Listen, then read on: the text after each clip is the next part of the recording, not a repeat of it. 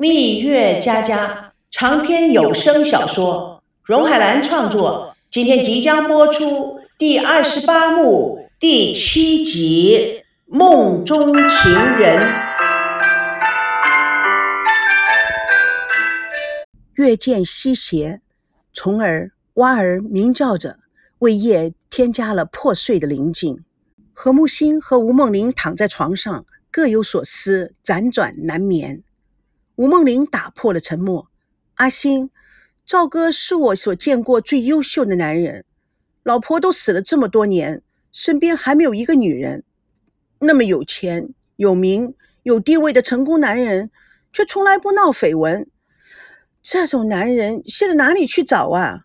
何木心由衷的赞叹：“是啊。”吴梦玲陶醉的表情：“我如果能够嫁给他，那就太幸福了。”何木心不禁笑道：“是啊，幸福可是可遇而不可求的。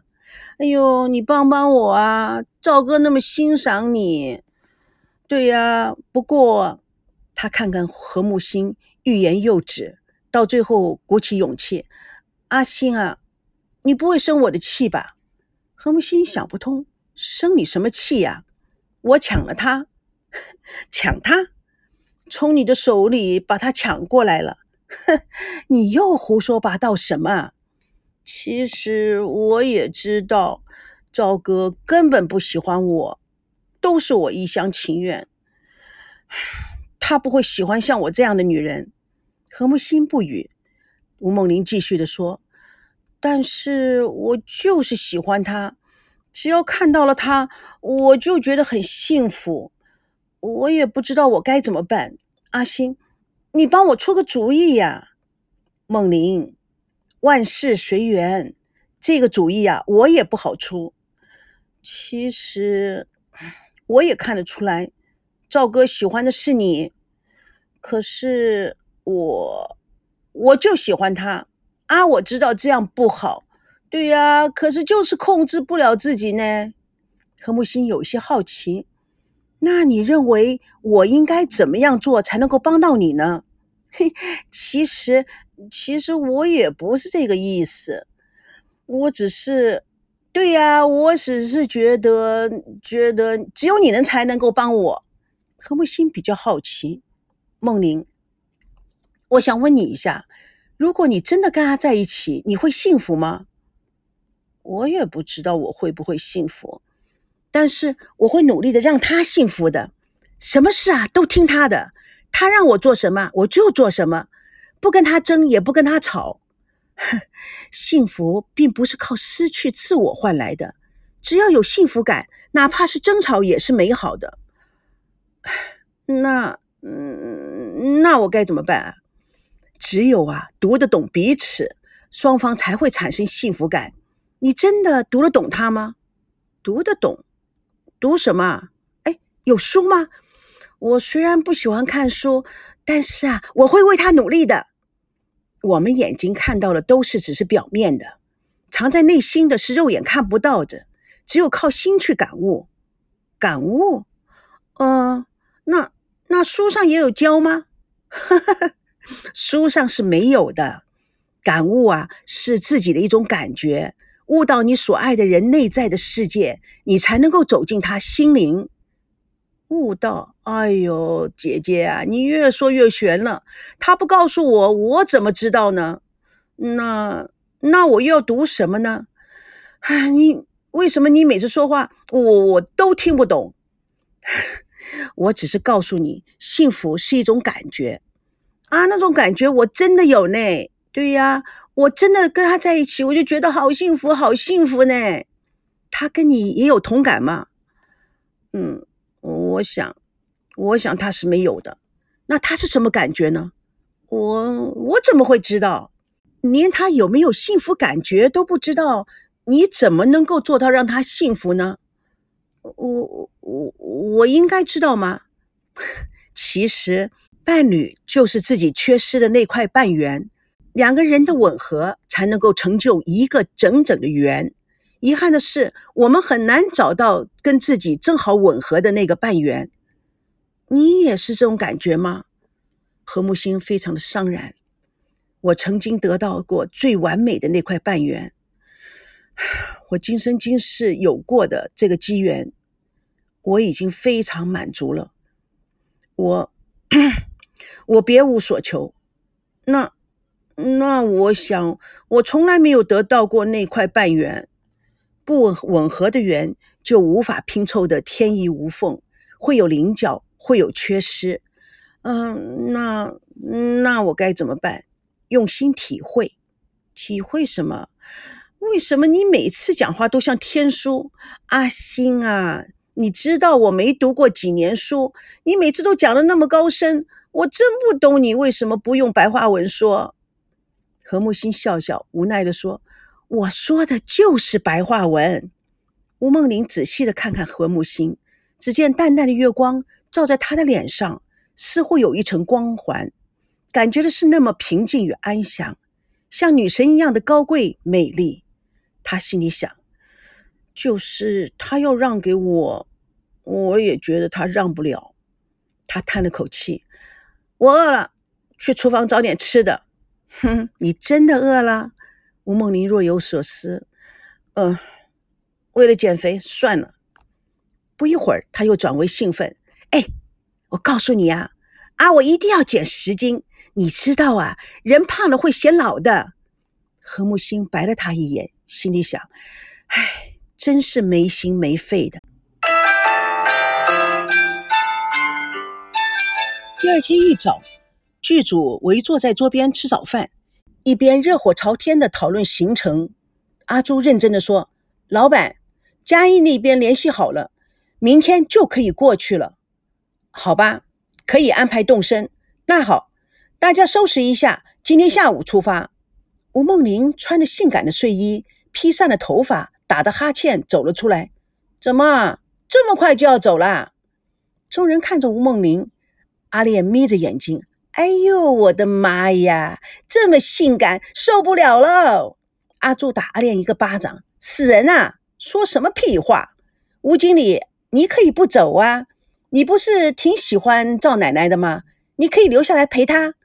赵美娇眼睛变成狭长。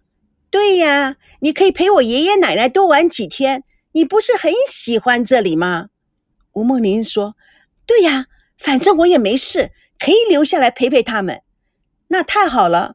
所以明天，吴梦玲想了一下：“你爸爸也要走吗？”他今天下午就回台北。那。那我也得回去了。哎呀，公司里还有好多好多的事情要处理呢，是不是啊？木星和木星还没有来得及说什么，赵年祖怒气冲冲的跑了出来，大声一喝：“不许走！你们谁都不许走！”说完，他怒气冲天的走回房间。众人不解其意，面面相觑。赵美娇看向爷爷的房间，嘟起嘴：“爷爷不准我们走。”嗯，真搞不懂。那那我们怎么办啊？赵维康努努的说：“爷爷不准走，就不走吧。”阿朱说：“可是老板，我们是有行程安排的，况且我们已经晚了好多天了。”众人突然都低头吃饭。阿朱不懂大家为什么这么奇怪，原来是赵店主拄着方步走进了餐厅。赵龙龙跟在他后面，赵美娇看着这种情况，立刻说：“其实爷爷是不舍得我们走，是不是啊，爷爷？”赵店主有意无意的看了赵熙一眼，赵美娇很敏感的也看看赵熙，尤其是舍不得阿西哥离开，是不是？赵康突然对赵熙说：“赵熙，找到你大爷爷的新线索了吗？”“还没有。”赵维康顿孙娜。阿娜在采访老兵的过程中也没有打听到吗？没有啊，我都问过了，很少从北京来的，就是从北京来的也都不是。这个时候，吴梦玲换了一身大红花衣服，画了一脸的大拼盘，大拉拉的跑了进来。哎呀，我都快饿死了！吴金妹递上碗筷，哎，坐下来，坐下来，快吃啊！木星呢？木星啊，他从来不吃早饭的，他去打坐了。赵美娇还机灵的看了赵腾龙一眼，这倒省钱，只要吃空气就可以了。吃空气，赵腾龙想了一下，嘿，不需要吃饭，那可真是高人。老爸，琼楼玉宇，高处不胜寒呐。很多的时候，高人是可望而不可及的喽。赵腾龙意味深长地看了一眼美娇，吴梦玲看看他们，正想说话表现自己，不想阿炼抢着对赵念祖说：“爷爷还认识从北京来的军人吗？”赵美娇抢答：“爷爷当然认识了，其他从北京来的军人啊，对不对，爷爷？”众人眼光齐刷刷地看向赵念祖，吴金妹赶紧地说。爷爷从来不出门，怎么会认识其他的人呢？哎呀，你们快吃吧，等会儿啊，稀饭都凉了。赵腾龙看了父亲一眼，娇儿别瞎猜，赶快吃饭。大人的事，小孩少管。沉默了一会儿，赵念祖突然又对赵熙说：“你来台湾唯一的目的是找你的大爷爷？哦，不是，不是唯一的目的。”但是我是受爷爷奶奶之托来找离散多年的大爷爷。赵美娇按耐不住，抢着说：“阿西的大爷爷是跟国军一起撤到台湾来的。”赵维康点点头：“你上次说大爷爷是当兵的，是啊，当年抓丁到了台湾，就再也没有回去过。我们到处在找他，一点消息都没有。”赵维康看了一眼赵念祖：“他是哪一年到台湾的？”应该是一九四八年，到台湾后啊，我就一直不停的在找。正是因为这件事情啊，让孙娜误解了我，才会发生落水新娘那件事。孙娜一脸娇羞：“你，你真行，真是哪壶不开提哪壶，吃饭也堵不了你的嘴。” 对不起，对不起，唉，这个任务太艰巨了，寻人太渺茫了。估计我是没有办法向两位老人家交代了。赵念祖突然大声叫着：“你别找了！”众人惊，美娇吓得筷子掉了地上。赵念祖起身又朝书房里走去。众人真是不了解。赵念祖突然站定，转过身来：“你爷爷叫什么名字？”赵熙有点被他镇住，努努地说：“呃，赵保国。”赵念祖身体摇晃了一下。他立刻稳住，一字一顿地说：“你奶奶叫什么名字？”田心雨、何木心一惊，看着赵念祖。赵念祖像突然被打败的兵，人整个萎缩下来。他强制内心的激动，边说边向书房走去：“不要找了，人都死了，你还找什么？”赵熙大惊，一步。冲到了赵念祖的面前，赵爷爷，你怎么知道我大爷爷死了？赵念祖推开赵熙，走开，别挡路。他张奎奎的走向自己的房间，众人面面相觑，不知所措。赵念祖势势力大无穷的将赵熙推撞上墙，然后快速离开。赵熙伤心的滑坐在地上，完了，完了。赵爷爷认识我大爷爷，我大爷爷已经去世了。爷爷奶奶，大爷爷已经死了，我回去怎么向你们交代呀？赵熙痛哭失声，孙娜、赵美娇不约而同的抱住了他。赵念祖去而复返，走到赵熙的身边，扶起了他，拍拍他的肩膀，沉沉的说：“孩子，没摔痛吧？”大赵爷爷只是不想看到你太失望哦，没关系。呃，赵爷爷，我是自己不小心滑下来的。赵念祖意味深长的看了他一眼，沉甸甸的往自己房间走去。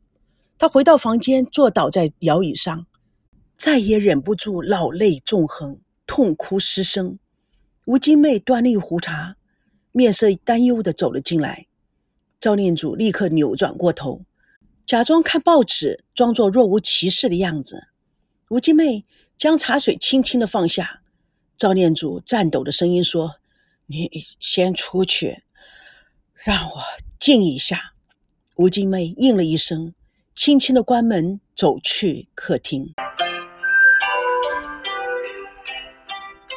蜜月佳佳与你为伴。主播荣海兰与各位空中相约，下次共同见证第二十八幕第八集。爷爷不见了。